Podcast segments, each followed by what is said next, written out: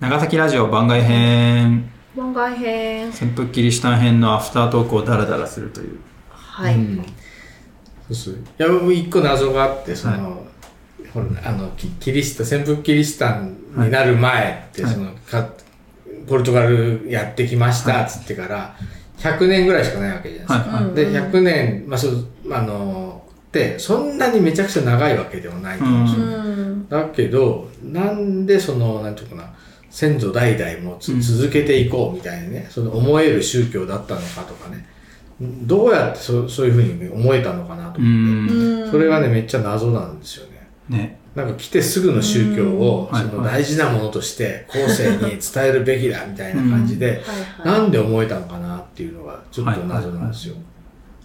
僕も謎なんですけどねまだ、ううん思ったままにポコポコ言うと本当にキリスト教のことを真に理解してガチでいいなと思って続けた人もいるだろうし、もうもともと日本にあった既存宗教の枠組みで神道仏教の枠組みでキリシタンを受容してなんかちょっと取り込んじゃって後世に残していった人もいるだろうし、いろんなパターンがあるんだろうなってはい思った。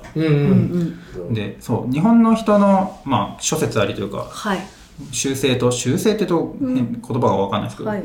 その先祖が守ってきたものを大事にするみたいなものがあって、うん。先祖がキリ先一回キリシタンになるとその先祖が大事にしてきたキリシタンも自分も大事にして後世につなぐ、うん。うん。でその次の代も先祖が守ってきたことを大事にうん。守るっていうのですごい先祖を大事にするっていうこう挙動がうん。日本人っぽいですか？日本人っぽい、うん。うん。うん。それがその最初はそのことが日本人をキリシタンにさせるのはすごいハードルだったんですよ、うん。ちは一家代々仏教徒なんで、そうだよね。先祖が大事にした仏教徒を捨てれませんっていうのがあったんですけど、こを一回乗り越えちゃうと逆に強固なハードルになって信仰が長く持つっていうのもあったらしい、ちょっとこれ番外編なんであの厳密な調べしないで全部感想で話してるんでそのあたり皆さんご了承ください。そうね。そうそう。そう。いやなんかあとはねなんか僕あのそのももうちょっとその今現代の僕らから目線から見てたらちょっとわ多分わかんないと思うんですけど、うん。もっともっとピュアやったんちゃうかなとかああ信仰自体が。信仰自体がと、はなんか情報とかも全然違うじゃないですか、はい。今の入り方と、通信もないし、うん。こうね本当に手紙ぐらいでしょ、うでもう飛脚とかそんなぐらいしかなかったり飛脚でねうん本当そういう状態でこうやり取りしてるぐらいだったから、うん。なんかこうもっともっとこうなんか入ってくるものをこう純粋に受け入れて、純粋に発信するっていうあのちょっと人間の作りもちょっと今と違ったんじゃないかなと思うんですよ。あるかも。むっちゃ感動してこれめっちゃいいと思って、うん。本当に こうハマっていく感じだったのかな感じもある。ーってそう。うん。そこにこうた一つの情報に向かう、うん。こうその心持ちがもっともっと、なんていうかな。今とちょっと違違って純粋にピュアだったんじゃないかな。うん。うん切実だったかもしれないですね。うん。そうそうそう。話につながるか分かんないですけど、うん。なんか潜伏キリシタン勉強しててすごい思ったのがうん誰をキリシタンと言えて誰をキリシタン誰をキリスト教徒と入れて誰をキリスト教徒と言えないんだろうっていうのがすごいうん。悩んでて、うんなんか信仰もグラデーションなような気がしたんですよ。もともと神教仏教の神道仏教のバックグラウンドがあって、うんキリスト教をそういうふうに受容してる人もいるわけじゃなはいいですか、はいで一方でキリスト教の神学とかもちゃんと学んで結構深い知識を持ってキリスト教徒になってる人もいて、同じキリシタンでくくってもいろんなうんうん0から100のグラデーションがある。うんうんうん。で実際その明治以降になって潜伏キリシタンが近況が終わった後にうん。ある集団は神道仏教にはい。行っちゃって、うん。ある集団はカトリックに戻らないで隠れキリシタンっていうその自分たちがが築いてきたものを大事にする。独自路線。だからこれあれ先祖を大事にするのと多分同じロジックに似てるかもしれない、である人たちはカトリックに戻ってカいくそれはまあグラデーションに対応してるか分かんないですけど、うんうんうんなんか線引きというかキリシうん。キリスト教徒って言えるのって何なんだろう。うんでなんかねずっとこの潜伏キリシタンを勉強してるともう潜伏キリシタンの人たちはかなり土着化したりうん。日本化しちゃってうん。本来のキリスト教とは違うみたいなことをおっしゃってる方もいて、はいあまあ、それも確かにそうだが、うんでもじ事実近況が終わったらみんな激しく信仰を表明してカトリックに帰依したりっていう人もいるわけで、なんかキリシタンのとは何かみたいなことをすごい考えさせられて、うん。でもなんか面白かったのが潜伏して宣教師いなくなったから日本化土着化したっていうふうによく言われがちなんですけど、うん。今回のエピソードでも話したんですけど最初からあんま日本語つもう伝わってないし、うんうん。人手不足ではいはい。ちゃんとキリスト教入っ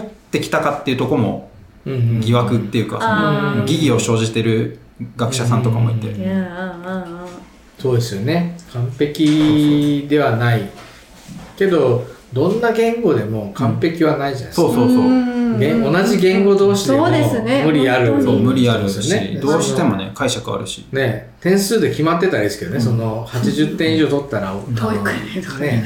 あのトイックトイックでしかもさ現代だってさうん。僕そのカテキズムとかそのカトリックの教義書とか読んでも難しいから現代僕が日本語いろんな書籍読んでもキリスト教の教義って難しいわけですよ。だうん。からそのキリスト教徒とは何かみたいな。うんめっちゃなんかねいやいやいや。考えさせられた。ゼロと。うん。白と黒じゃない。いやそうでゼロも物と百ないの事は全部グラデーション。そうではないのでそこをどうどうどうこう処理するか。ですよね。そのそうですよね。今その今のその昔の信仰と今うん。違うのも絶対ありますようんね、今でもうん。キリスト教徒だけど、うん。ライトな方もライトな方って言ったら変だけど、いろいろいるし、うんうんそうそういろんなタイプの方がいろいろありますそそういうこう曖昧さがある中ででもさ殉教するまで、はい。俺は僕キリスト教徒やけん絶対曲げんってなって、まあまあ本当殉教するまでこう守り続けるわけじゃないですか、うん。そこがねちょっと僕はなんかね不思不思議と言ったらいいかなんですけどまあちょっと ピュアなねピュアなね、気持ちがあったんじゃないのかなって、うん。僕らと今の前提と違う前提で生きてたんじゃないかなっていうのはちょっとか思うんですよね。これちょっとあの数字のちゃんとしたデータをがっちり取ったわけじゃないですけど、うん。ある施設による数字をうろ覚えで話すと、うん。全体の信とかななんかの割合で殉教者数は大体1%未満ぐらいなのかな。あそうですか。は全体の1%未満0.5%から1%ぐらいの人が殉教して亡くなったらしあいんですよ、まあこれが多いと見るか少ないと見るかは分かんないですけど、何十万もいて、うんでもいっぱいあるんですもんね。うん、水飲んだ方がいい。仕事がむせて途中で耐えてた。苦しそうと、でもなんか現代でもある一定パーセントの人って何かを熱烈に信じ込んだりする人もいるじゃないですか、うん。そういうのも関係するのかなと思ったり、うん。アーミーもアーミーも一緒だとアー思いますミーもそうか。やっぱ何かをファンのファンダムの中でもその激アツファンダムって言うんですか？ファンダムですよ。あの例えばめっちゃうん。積んでる人、はい。もう生活の半分ははい。BTS みたいな人もいるし強いて私の立場を言うと私結構ライトな方だと思いますグラデーションがあるわけです、はい。あの、うん。今はなんとなくこう、うん。心の支えにはしてますけど、全部は今全部見切れてない、チェックできてないし、なんか逆でその友達とかと話してても、うん。あ、今この人ちょっと熱量高いなみたいな。うん。うん。めっちゃいろいろチェックしてて、こうのがあったり。そうそうバイオリズムでそう違そうそうそう。たいなね。そういう人聞くと、あ、あ、今この人上がってんな、みたいな。うん。あ、私ちょっと最近ちょっとあんまり活動できてないな、うんみたいな感じで、そうありますもんね、やっぱりね。いますよね。でもその最近ミサ行ってませんとかあ、そうそうそうそう。方とかいるじゃないですか。最ね。近、新婦は買ってないけど、聞くけど、お金課金して買ってないとかっていうパターンもありますよね。そんな感じと似てるのかも。ちょっと一緒にしたらいけないですけど、うん人間の性質的にそれは絶対あるよねっていう話ですよね。うん。はいまあこれ間違ってない。私読み間違えてる。この会話乗り間違えてないですよね。合ってますまあよかった。みん。なです。それぞれね。でもなんかそのそのグラデーションをどう処理するかが今回勉強して面白かったうんなーっていう、うん。やっぱ最初にすごい、なんかノックアウトされるみたいに感動するんじゃないですか。わーって。なんかねそう。グッてくるだろう。と思う、うん。なんか捕まえる感じで。BTS のあれであ、すいません、すいません。あの、あ軽々しくグッとくるのか。うんじゃないから、その時の感動みたいな心の動きがあるから、あ、なんかこう、好きでいられるとか、それが一旦こう冷めると、例えば、ね、回収したりとか、う。ん。そういうことでもあるそうでし、すね。あと隣の人の意見にそう。影響されたりとかさ。そうそうそう。それ大きいと思う。いややめた方がいいよもうとかなった時にえそうかなうん。みたいな思う人もやっぱりいるし、そうね。いやいやそうじゃないみたいな人もいるし。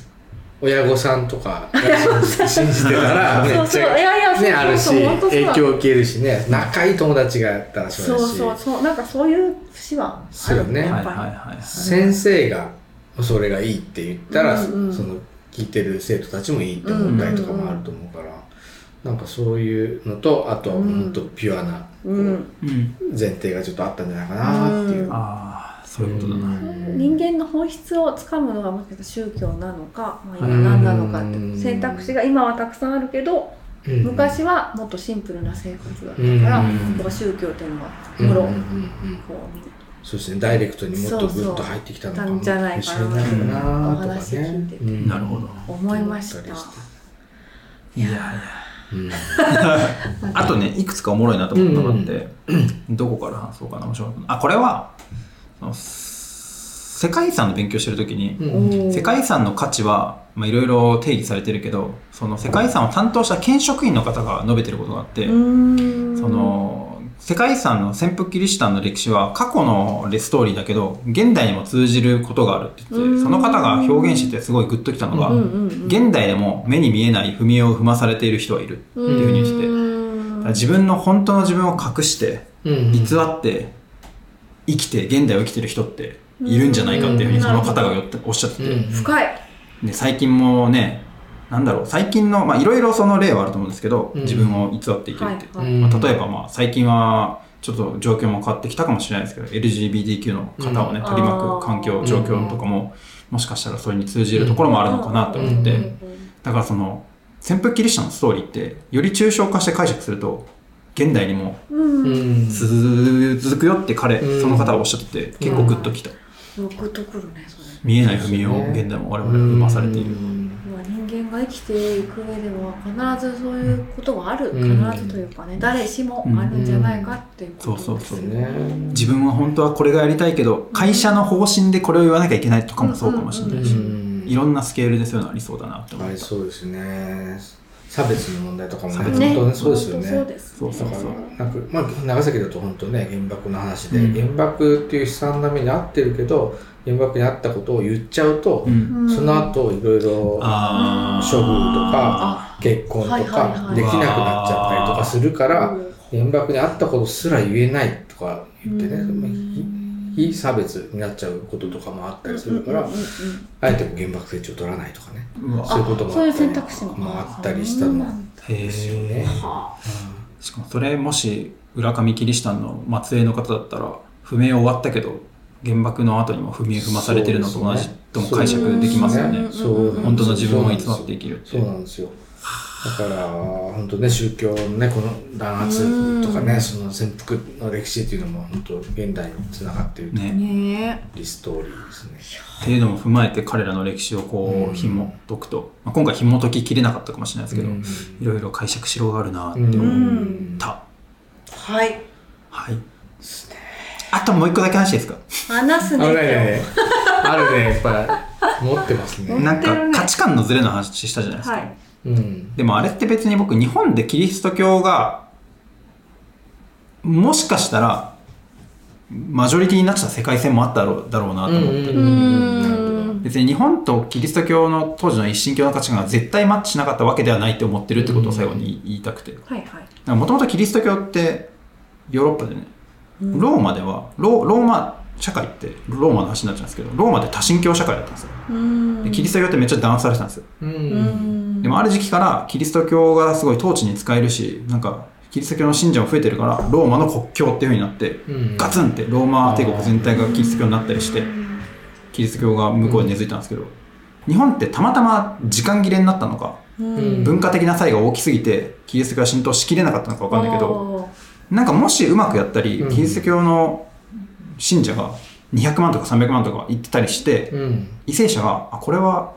男性より利用した方が使えるぞってなってうん。家康がキリスト教を支持とかしたら日本全体キリスト教徒になったとかも、うん。まあ、ない未来じゃなかったんじゃないかっていううん。あ、でもそれあるかもですね。可能性としては、秀吉さんがさその天下人になって、はいはい。でその時にこうちょっとさじ加減違ったりとか、その一個前さ織田信長なんてさ、うん。だってあの、ポルトガルから送られた、ねそうかそうか。着物とか着てさ、うまいのってちょっとはしゃいじゃったりしてた、それを考えたら、なんかよく、まあ犠牲者とかね、その、その、なんで、えっと、政治を司る人の、こう、さじ加減で結構大きくうん。変わったかもなって思うから。もしかしたらあり得るかも。めっちゃこっちの方が使えるかもって為政者が思ったら、うんうんうん。そういう未来もあったかもしれないなって思ったんですよ。うんうんうん。だからその価値観のズレって乗り越えられない絶対に100%日本とキリスト教の価値観が合わなかったっていうわけじゃなくて、うんうんたまたま当時は乗り越えられなかっただけってういうん解釈をしてるよ。う。うんん。そうっすよね。だって大村住忠さんの時はそうそうそう国、国、国、一つの国としたら、そうそうそうそうその国としては、なんか受け入れちゃってる大村大村キングダムではもうキリストうん大村キングダムはもうキリスト教国になった気がしそれの大きい版が日本って考えたらね、まあありえない。そういう世界線もあったかもしれないよ、うん。今はこうだけどっていううね。ん。そんなことも勉強しててはい。思った。うん面白いですね。いろんな見方ができますね。番外編はあの勉強のなんて言うんだろう下調べっていうかあの、歴史的根拠なくうんベラベラ喋ってるだけで、うん感想なんで、うんその点ご了承くださいうん。でもなんかこの辺を話せてよかったです。すっきりした。すっきりしました もう一個話してよ。まだ。もうもうないですもうない、もうないですあとはなんか。かあのベラベラ別のところで喋りましょう、うん。いやーでも面白かった、面白かったです。あよかったよかった、ねよかったです、うん現代の私たちにもつながる。つながるはずだはい。ありますね。そんなことも胸に秘めつつ終。わりますかはい。ありがとうございましたありがとうございました。